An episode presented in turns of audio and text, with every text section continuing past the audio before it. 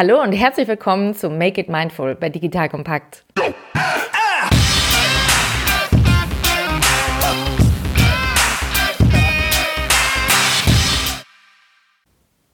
Wie viele Gehirne haben wir eigentlich? Was denkst du? Und wie schnell ziehst du dir Informationen rein, wie zum Beispiel über diesen Podcast? Was es mit dem Thema Multiple Brains und unserem Wissenskonsum auf sich hat, das klären wir in der heutigen Folge von Make It Mindful, dem Podcast für achtsames Arbeitsleben. Ich bin Marina Löwe, Talent, Team und Unternehmensentwicklerin. Und falls ich dich heute erfolgreich davon überzeugen kann, dass wir mehr als ein Gehirn haben, ist nur noch die Frage, was machst du dann mit dieser Erkenntnis? Am Ende findest du wieder eine Idee und Übung, mit der du Achtsamkeit konkret umsetzen kannst. In diesem Fall dann, um deine Gehirne zu synchronisieren. Und vielleicht muss ich nach dieser Folge wieder mit Jan diskutieren. Jan arbeitet bei Digital Kompakt und schneidet meinen Podcast. Liebe Grüße, Jan. Nachdem er meine erste Folge geschnitten hat, habe ich ihn angerufen und gesagt, sag mal, Jan, mir bleibt die Luft weg beim Zuhören. Wo sind eigentlich meine Atempausen hin? Und wo sind die Pausen, die ich bewusst nach den Fragen gelassen habe, damit die Zuhörer mal kurz sinken lassen können und nachdenken, was löst die Frage bei mir aus? Und er meinte nur, naja, aber unsere Zuhörer wollen das ja auch so schnell geschnitten hören. Das ist ja wie, wie wir das bei den anderen Podcasts auch machen. Und die meisten von den Hörern pitchen das sogar nochmal auf anderthalbfache Geschwindigkeit. Ja klar, so wie wir Essen, Kleidung oder Sachen konsumieren können, so sind wir inzwischen ja auch mit Wissen unterwegs. Also du kannst dir über Apps ganze Bücher auf wenige Sätze komprimiert reinziehen. Du kannst dir jede Frage im Internet in Sekundenschnelle beantworten lassen. Und alles, was dich an Themen interessiert oder wo du denkst, dass du mithalten musst, ziehst du über Podcasts rein. Und wenn es zu langsam geht, pitchst du dir halt nochmal ums anderthalbfache. Aber da möchte ich dir gerne mal die Frage stellen, ob Wissen konsumieren auch wirklich das gleiche ist wie Lernen. Und in der ersten Folge haben wir uns mit dem Thema Autopiloten beschäftigt und mit der Frage, was machst du jetzt, wenn du im Tunnel bist, egal ob im positiven, den du durch den Flow-Zustand hast oder durch den Stresstunnel. Wie kommst du da wieder raus in die Kontrollzentrale, dass du weniger reagierst auf das, was um dich herum passiert, als auch bewusst agierst mit dem, was da los ist? Das Kontrollzentrum, haben wir gesagt, sitzt direkt hinter der Stirn. Das ist die Exekutive, die dann dir hilft, bewusste Entscheidungen zu treffen, als nur dem ersten Impuls zu folgen. Und wenn du im Flow-Tunnel bist, so wie der Rapper, wenn er improvisiert, dann kann man sehen, dass in deinem Gehirn zwar richtig Kirmes ist, aber in der Kontrollzentrale ist quasi keiner mehr zu Hause. Es wird nämlich alles abgestellt, wie zum Beispiel auch im Stresstunnel, was du nicht unbedingt fürs direkte Überleben brauchst. Und der ganze Körper wird dabei auch mitgezogen. Also immer, wenn im Gehirn gewisse Entscheidungen getroffen werden, dann geht auch der ganze Körper mit. Beziehungsweise kann die Entscheidung auch von unserem Körper getroffen werden? Wie ist das eigentlich? Das hat mich für diese Folge besonders beschäftigt. Und die erste Frage, die ich dir dazu stellen mag, ist, wo sitzt denn eigentlich unser Gehirn? Falls du jetzt denkst, was ist denn das für eine blöde Frage? Natürlich zwischen den Ohren. Dann gucken wir uns doch nochmal ganz kurz an, was Gehirn eigentlich bedeutet. Also, wenn wir unser Gehirn verstehen als ein Netzwerk aus Neuronen, Ganglien, Interneuronen, das sind die, die so schön zwischen den Neuronen verschalten, dann hast du noch Gliazellen, Astrozyten, Proteine wenn es ein Netzwerk ist, in dem neue Verbindungen geschaffen und Informationen wahrgenommen, aber auch verarbeitet und weitergegeben werden, wo komplexe Reflexe über dein intrinsisches Nervensystem vermittelt werden und das sogar in völliger Abwesenheit übrigens deines Kopfhirnes, was ganz schön abgefahren ist, wo du aber auch ein chemisches Lagerhaus für Neurotransmitter hast, dann hast du definitiv noch zwei weitere Bereiche in unserem Körper, die exakt die gleichen Strukturen aufweisen. Der eine sitzt in deinem Brustraum. Das nennt man im Englischen so schön Cardiobrain oder auf Deutsch Herzhirn. Da hast du so 40 bis 120.000 Neuronen. Werbung. Aufgepasst! Das Jahr 2024 ist schon voll im Gange und jetzt heißt es neue B2B-Leads gewinnen. Du möchtest deine Sales Pipeline so schnell wie möglich voll haben und deshalb empfehlen wir dir an dieser Stelle unseren Partner SalesViewer. Wer nicht weiß, was SalesViewer macht, hier eine kurze Erklärung. SalesViewer entschlüsselt Unternehmen, die deine Webseite besuchen und zeigt diese in Klarnamen an. Du siehst also ganz genau, wer eure Webseite besucht und wofür sich diese potenziellen Kundinnen interessieren. Und damit hast du ja wirklich ein mächtiges Werkzeug in den Händen, weil du diese Unternehmen dann zielgenau ansprechen und einfach zu neuen Kundinnen machen kannst. Dein Marketing und Vertrieb werden das für die B2B-Lead-Generierung feiern, sage ich dir. Und du bist damit auch in guter Gesellschaft, denn Marktführer wie Stepstone, Jochen Schweizer, Sport5 oder Avato Systems setzen bereits auf SalesViewer und generieren damit täglich neue B2B-Leads. Wie so eine Registerkasse eigentlich, wo es immer klingelt, wenn du wieder eine neue Brand identifiziert hast, die sich für dich interessiert und die du jetzt einfach pflücken kannst. Daher, wenn das für dich interessant ist, dann teste SalesViewer doch einfach mal kostenlos. Alles, was du dafür wissen möchtest, findest du unter folgender Weiterleitung: digitalkompakt.de/slash salesviewer. Und wie immer verlinke ich das auch auf unserer Sponsorenseite unter digitalkompakt.de/slash Sponsoren. Das war's mit dem Werbespot. Der dritte Bereich, in dem du ebenfalls diese Strukturen findest, und zwar in wirklich beeindruckender Größe, das ist dein Bauchbereich. Hier sitzt das sogenannte enterische Nervensystem. Gerne mal Bauchhirn genannt, was ich etwas gängiger finde oder leichter zu merken als enterisches Nervensystem. Der Mann, der das Thema besonders vorangetrieben hat, ist Dr. Michael D. Gershon. Das ist der Autor von The Second Brain und der ist auch Vorsitzender der Abteilung für Anatomie und Zellbiologie an der Columbia University. Der beschreibt, dass das enterische Nervensystem ein komplexes Geflecht von Nervenzellen ist. Also du kannst dir deine Darmwand vorstellen das ist ein bisschen komisch, wenn du dann denkst, dass wir auch Wurst im Schweinedarm essen teilweise. Aber in dieser Darmwand, da sitzen genau diese ganzen Nervenzellen, die den ganzen Magen-Darm-Trakt durchziehen. Und beim Menschen hast du ungefähr vier bis fünfmal mehr Neuronen da sitzen in deinem Bauch als im Rückenmark. Und je nachdem, wenn du fragst, sind das so ungefähr 100 bis 600 Millionen Nervenzellen. Um die Größenordnung zu verstehen, das wäre in Größe und Komplexität ungefähr so viel wie ein Katzenhirn. Und ich finde, Katzen können eigentlich schon ganz schön viel. Unser Bauchgehirn wird gerne mal das zweite Gehirn genannt. Es gibt aber durchaus Leute, die sich darüber streiten und sagen, Moment mal, ist das nicht sogar unser erstes Gehirn? Denn wenn du dir anguckst, wie sich ein Fötus entwickelt, dann ist der Verdauungsbereich definitiv der erste, der sich evolutionär gesehen entwickelt und somit auch ein ziemlich ausgeklügelter. Und noch weiter zurückgeguckt auf primitive Mehrzeller, haben diese zum Beispiel auch zuerst den Verdauungskanal, und daraus entwickelt sich dann das enterische Nervensystem, also unser Bauchgehirn. Die erste Frage bei den Mehrzellern zum Beispiel, aber auch bei uns Menschen im Fötus ist die, die über Leben und Überleben entscheidet. Was nehme ich zu mir? Wie kriege ich das verarbeitet, was ich zu mir nehme? Und was lasse ich dann auch wieder los? Ist ja irgendwie logisch, dass diese Frage für uns auf mehreren Ebenen relevant sind, oder? Oh, da gibt es wieder Tiefen zu entdecken und Höhen. Ähm, spannende Frage. Was nimmst du auf? Wie verarbeitest du das? Und was lässt du wieder los? In dem Teil unseres Körpers, also im ganzen Magen-Darm-Trakt, steckt unfassbar viel Information. Und wir haben in unserer Kultur spannenderweise völlig den Fokus darauf verloren. Das ist einer der Gründe, warum Themen wie Ernährung inzwischen wieder so im Fokus stehen, gerade auch beim Thema Hochleistung oder High Performance Leadership. Weil es geht gar nicht mal nur darum abzunehmen, sondern schlicht und ergreifend auch zu verstehen, du bist, was du isst. Also was macht denn Nahrung eigentlich mit dir und mit deiner Leistungsfähigkeit? Du würdest ja auch nicht jeden Blödsinn in den Kopf stecken. Na okay, nehme ich vielleicht nochmal zurück, wenn ich auf das ein oder andere Fernsehformat gucke. Aber genauso wie es gute Gründe gibt, einfach mal sich Junk-TV reinzuziehen, gibt es vielleicht auch gute Gründe, ab und zu mal bei Junkfood schwach zu werden. Was mir gestern Abend zweimal passiert ist, wie ich leider gestehen muss. Aber es ist gut zu wissen, welchen Effekt das hat. Und den merkst du in der Regel nachts oder am nächsten Tag sehr gut. Und wie die ITler immer so schön sagen, shit in, shit out. Also je nachdem, was du reinpackst, kriegst du auch gerne mal das Ergebnis.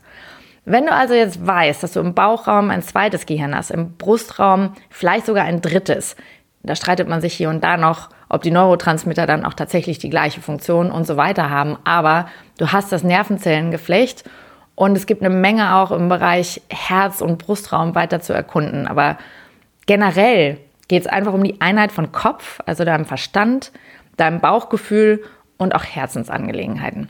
Ah, klingt das jetzt ein bisschen spiri oder ESO? Witzigerweise können wir das inzwischen über die Wissenschaft viel besser erklären und nachweisen. Und dann wird es ganz gut greifbar und ziemlich konkret. Du kannst es vielleicht auch mal so aus den Sätzen, die man auch gerne im Alltag benutzt, rausziehen. Also was sagt eigentlich dein Bauch dazu? Das liegt mir gerade schwer im Magen.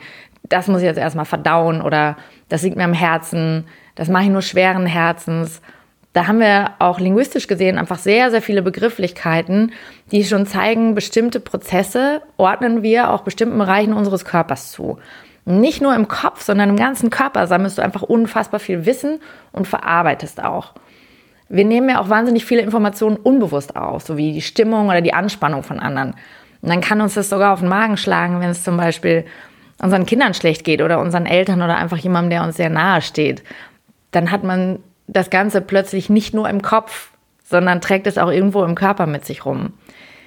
Und die kognitiven Prozesse laufen zwar definitiv im Gehirn ab, aber sie werden von Prozessen, die nicht im Gehirn stattfinden, beeinflusst. Und Das ist zum Beispiel unsere Körperwahrnehmung, die unsere Urteils- und Entscheidungsfindung beeinflusst. Wenn du schlecht drauf bist, entscheidest oder urteilst du definitiv anders, als wenn du in allerbester Laune bist. Selbst wenn deine schlechten Gefühle in keinem inhaltlichen oder logischen Zusammenhang mit der Urteilsfindung stehen. Da hast du ein ganz banales Beispiel von der Yale-Universität, wo man den Studienteilnehmern eine warme Kaffeetasse in die Hand gegeben hat. Und die fanden die ihnen vorgestellten Personen dann häufiger warm und freundlich, wenn sie eine warme Kaffeetasse in der Hand hatten, als wenn sie was Kaltes in der Hand hatten. Logisch? Eigentlich eher nicht, oder? Was soll das Getränk in deiner Hand damit zu tun haben, wie du dein Gegenüber wahrnimmst? Es gibt aber zahlreiche Studien, die zeigen, dass wir einfach dazu neigen, unsere Körperwahrnehmungen zu rationalisieren. Das heißt, du fühlst was und dann gibst du diesem Gefühl einen subjektiv nachvollziehbaren Grund. Und dann ist immer die spannende Frage, was ist eigentlich jetzt Henne und was ist Ei? Eins der spannendsten Bilder dazu finde ich, dass du das elektromagnetische Feld, das von unserem Herzbereich ausstrahlt, sogar auf dem Hautwiderstand des Gegenübers messen kannst, selbst wenn wir ein paar Meter entfernt sind. Um das etwas praktischer zu machen, wenn du jemandem zuhörst, der einen Vortrag hält, oder du hörst einem Podcast zu, in dem keine Atempausen sind, weil jemand durchredet oder vielleicht sogar beim Reden die Luft immer weiter hochzieht und du denkst, wann könnte der denn bitte vielleicht auch mal ausatmen? Wenn du halbwegs empathisch bist, dann wirst du dich ein Stück weit auf den anderen eintunen und mitgehen. Je aufgeregter derjenige ist, desto mehr kann es sein, dass er dich mit in diese Aufregung kriegt oder dass du auch hinterher denkst, oh, ich bin ja selber ganz fahrig. So gehen Leute, die gemeinsam im Meeting sitzen, in der Regel zum Beispiel mit einer sehr ähnlichen Stimmung aus dem Meeting wieder raus. Das heißt, unsere Stimmungen sind ansteckend. Findet mit Sicherheit zum Stück weit im Kopf statt, weil du auch Körpersprache natürlich siehst. Aber es ist eben nicht nur auf der Oberfläche, die du sehen kannst, sondern du nimmst das mit dem ganzen Körper wahr, wenn die Stimmung besonders gut ist oder wenn die Stimmung auch besonders schlecht ist. Unterhalb der Wasseroberfläche, unterhalb all der PowerPoint-Präsentationen und Daten und Fakten, über die wir dann diskutieren, werden Entscheidungen eben auch auf anderen Ebenen gefällt. Nachgewiesenermaßen sind die besten Entscheidungen die, in denen wir diese Ebenen nicht blind vorpreschen lassen, aber sie definitiv mit einbeziehen. Wenn du also alles in Einklang kriegst, das, was du denkst, das, was du willst und auch das, was du tust, Verstand, Herz und Bauch, dann sind deine Entscheidungen am besten. Und in deinem Kopfhirn, um dir einfach Bilder mal mitzugeben, da sitzt quasi der Analytiker. Da hast du die kognitive Wahrnehmung, da sitzt dein Denken, da wird Bedeutung und Erklärung zugewiesen. Bei deinem Herzhirn, da kannst du sagen, sitzt so der Träumer. Das ist der, der Sehnsüchte hat, der die Ziele hat, wo aber auch Werte sitzen. Ja, der, der immer für was einsteht, was ihm besonders wichtig ist.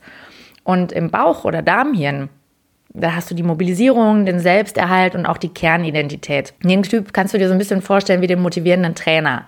Also du hast den Analytiker, dann hast du den Träumer und dann hast du den motivierenden Trainer. Und du kannst dir vorstellen, so wie in der Teamarbeit du auch davon profitierst, dass du ganz unterschiedliche Kompetenzen am Tisch hast, du natürlich auch davon profitierst, wenn die drei sich mal austauschen, bevor du was entscheidest.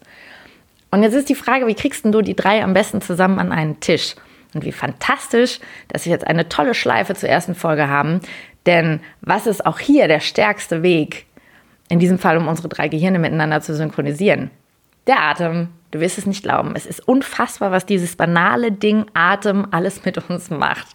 Und auch da sind wir forschungsmäßig noch fast in den Kinderschuhen, weil es noch ganz viel daran zu verstehen gibt. Aber es gibt einiges, was wir heute schon klar wissen. Man sollte meinen, dass wir geboren werden, anfangen irgendwie zu atmen, gut ist. Das stimmt auch nur, dass wenn wir geboren werden, wir noch ganz anders atmen, als wir das als Erwachsene heute tun. Babys kannst du super dabei beobachten, wie sie ganz tief in den Bauch atmen. Du kannst sehen, wie sich mit jedem Atem der Bauch wölbt und beim Ausatmen wieder senkt. Wenn wir erwachsen sind, dann wird mit Stress, Ängsten oder Sorgen, die wir haben, oder auch Traumata der Atem gerne immer höher gezogen. Und dann kann es sein, dass wenn du beim letzten Mal die Übung mitgemacht hast, die Hand auf deinen Bauch zu legen und einfach nur zu spüren, wie der Atem im Bauch ankommt, du vielleicht gar nicht so viel gefühlt hast. Und dann wäre das definitiv gar nicht so unnormal, weil das bei vielen von uns ist, dass wir das erstmal wieder lernen müssen, gerade nach einem stressigen Tag. Und das ist auch was, was wir in unserem Alltag selten tun. Mal die Hand auf den Bauch legen und tief bis in den Bauch einatmen. Ich meine, guck mal, die Atempausen werden sogar bei dem Podcast rausgeschnitten. Also wie viel Wertschätzung bringen wir eigentlich den Pausen entgegen? Wie viel Fokus haben wir auf das Machen und auf das Füllen der Pausen und wie viel Fokus eigentlich aufs Durchatmen? Und ganz ehrlich, das Durchatmen ist mehr als dein Gehirn und den Rest des Körpers mit Sauerstoff zu versorgen. Das Durchatmen ist das, was dir erstmal Zeit gibt, im wahrsten Sinne des Wortes zu verdauen. Das liegt nämlich daran, dass du über den Atem bewusst das vegetative Nervensystem ansteuern kannst. Das ist der Bereich, der unsere Organe und Organsysteme steuert, die wir willentlich gar nicht beeinflussen können. Aber über den Atem hast du ein Steuerungsmittel fürs Nervensystem und das Nervensystem wiederum reguliert dann den Rest deines Körpers.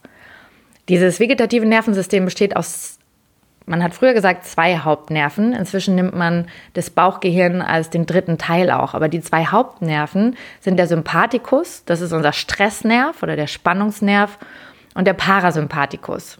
Der wird auch Entspannungs- oder Ruhenerv genannt. Ja? Also den Sympathikus kannst du dir vorstellen wie den Partytypen in der Truppe.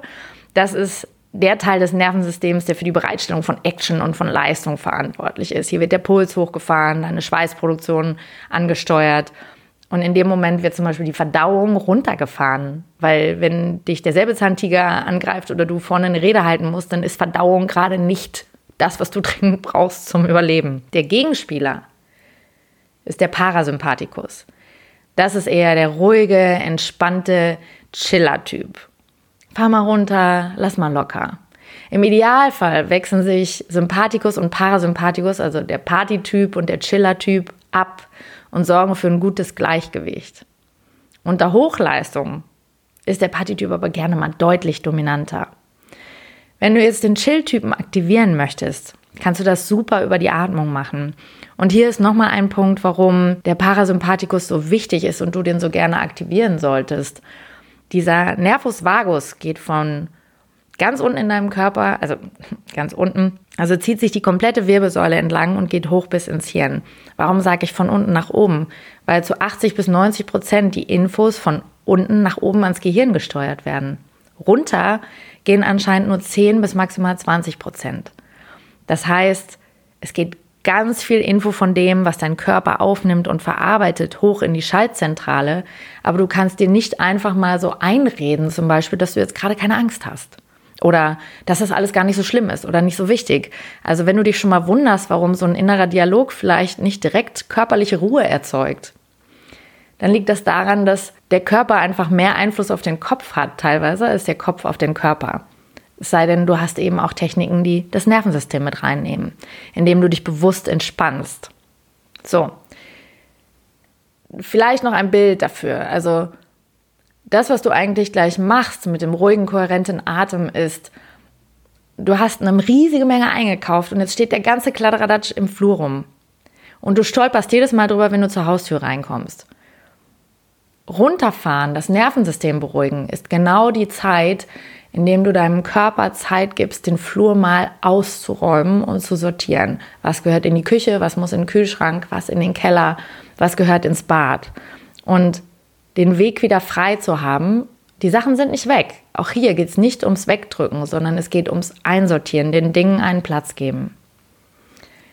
Und deshalb bleiben wir am Ende dieses Podcasts nochmal beim Atem. Als Info für dich noch, was macht das eigentlich mit dem bewussten Steuern des Atems? Also wenn du einatmest, das ist der Moment, wo du Energie einsammelst, dich für den Sprint bereit machst. Wenn du also zum Beispiel mal müde bist oder merkst, du hast wenig Energie, dann leg gerne mehr Fokus auf den Einatmen. Vielleicht nicht ins Hyperventilieren, aber mehr einatmen als ausatmen.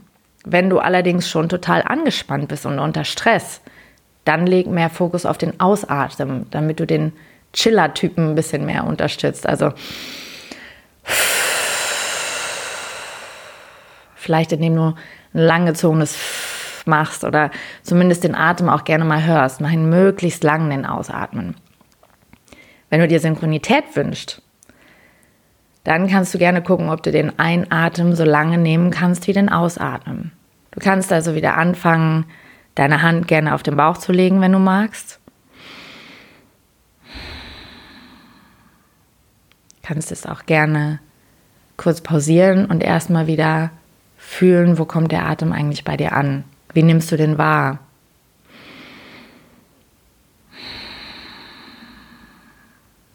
Und wenn du den Atem eine Weile beobachtet hast, dann kannst du anfangen zu zählen. Zum Beispiel beim Einatmen bis drei.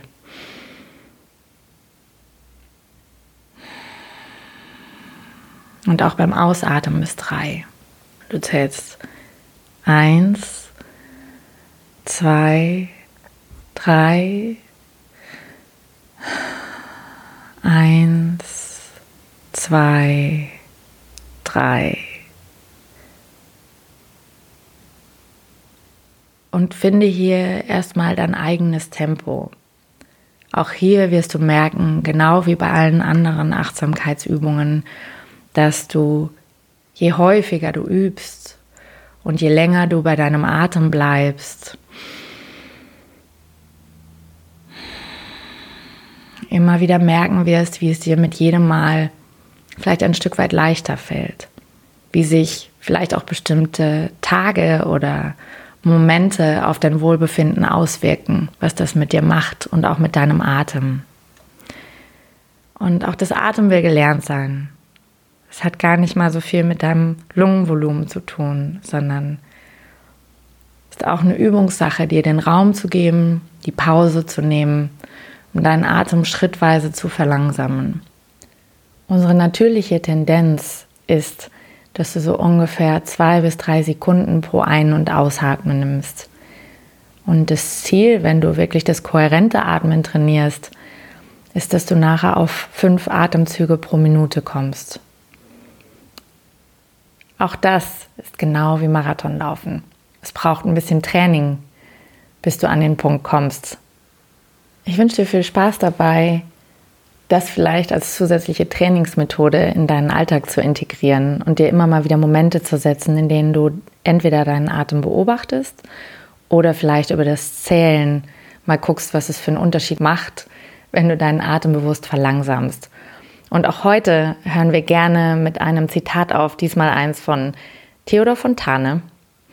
Es ist und bleibt ein Glück, vielleicht das Höchste, frei atmen zu können. In dem Sinne, make it mindful. Go.